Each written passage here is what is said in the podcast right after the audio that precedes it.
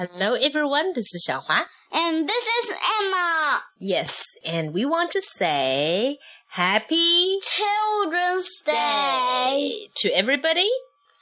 Mm, everybody. That's absolutely. Okay, so to all the children and also their parents, Of course. and also to people who are not parents yet, who could be, you know, really young in their teenage years, or who could be, you know, in their 20s or 30s, but just have not had children yet.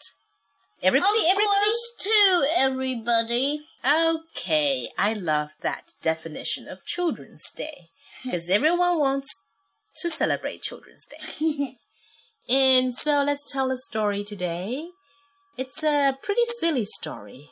It's called The Princess and the Bowling Ball. hmm, Something is Not Quite Right, right, Emma? It should be the princess and the pea, right? But it became the princess and the bowling ball. 我们今天讲一个由经典童话《豌豆公主》改编来的一个故事。说实在的，我还更喜欢这个故事呢。And you can tell us whether you like the story more or less than the original story, okay? okay. So, shall we begin? Emma, would you like to help me out here? Yes. Okay. The princess and the bowling ball. Once upon a time, there was a princess, A princess? a prince, Mm. and this princess, this princess' dad and mom, which is the king and the queen, somehow got it into their royal heads that no princess would be good enough for they, their boy unless she could feel a pea through 100 mattresses. Mm. So it should come as no surprise that the prince had a very hard time finding a princess.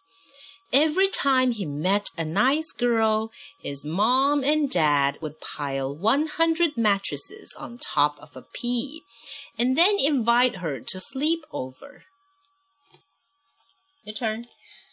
When the princess came down for breakfast, the queen would ask, How did you sleep, dear? The princess would say politely, Fine, thank you. And the king would show her the door.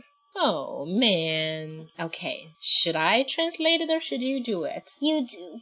OK，那在这个故事的开头， 我们就说从前有一个王子，这个王子的爸爸妈妈也就是国王和王后，嗯，不知怎么的，他们就觉得，嗯，没有公主能配得上他们的儿子，除非这个公主能睡在一百层床垫上面，还可以能感受得到最底下放着的一颗小豌豆。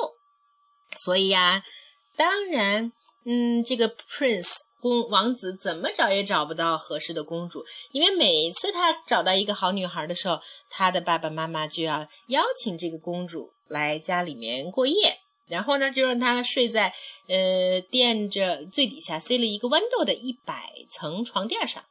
然后呢，第二天当公主下来吃早餐的时候，王后就会问：“亲爱的，你睡得怎么样啊？”那公主总是礼貌地回答道：“很好，谢谢。”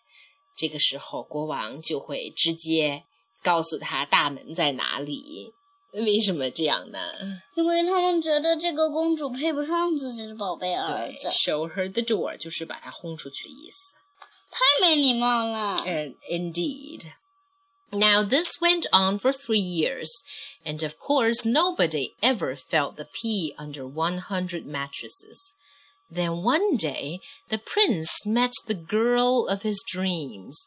He decided he'd better do something about it. That night, before the princess went to bed, the prince slipped his bowling ball under the 100 mattresses. Sorry. Okay. When the princess came down for breakfast, The next morning, the queen asked, How did you sleep, dear? That this might sound odd, said the princess. But I think you need another mattress. I felt like I was sleeping on a lump as big as a bowling ball. The king and the queen were satisfied. Satisfied. Great. The princess and the prince were married. And everyone lived happily, though maybe not completely honestly, ever after. The end. 所在故事的后半截发生了什么呢？嗯，就是好多年呀，王子都找不到心仪的女孩。但是有一次，他遇到了他梦中的女孩，他可喜欢她了。那他决定这次不能再这样放手让她溜过去了。于是呢，在公主啊那天晚上，公主睡觉之前，王子就偷偷把一个保龄球塞到了那一百层床垫儿下面。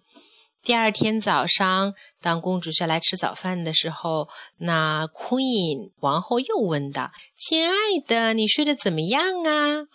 这时候公主怎么说呢？她就回答道：“嗯，也许这有一点奇怪，OK，但是我觉得你们可能需要再买一个床垫了。我觉得我睡在一个鼓鼓的东西上面，好像那个鼓包有保龄球那么大。”这个时候，国王和王后别提多开心了，他们就满意了。于是，王子和公主也就顺理成章的结婚了。然后呢，每个人都幸福的生活下去，尽管不是完全诚实的生活下去。The end. so that's today. Goodbye, goodbye.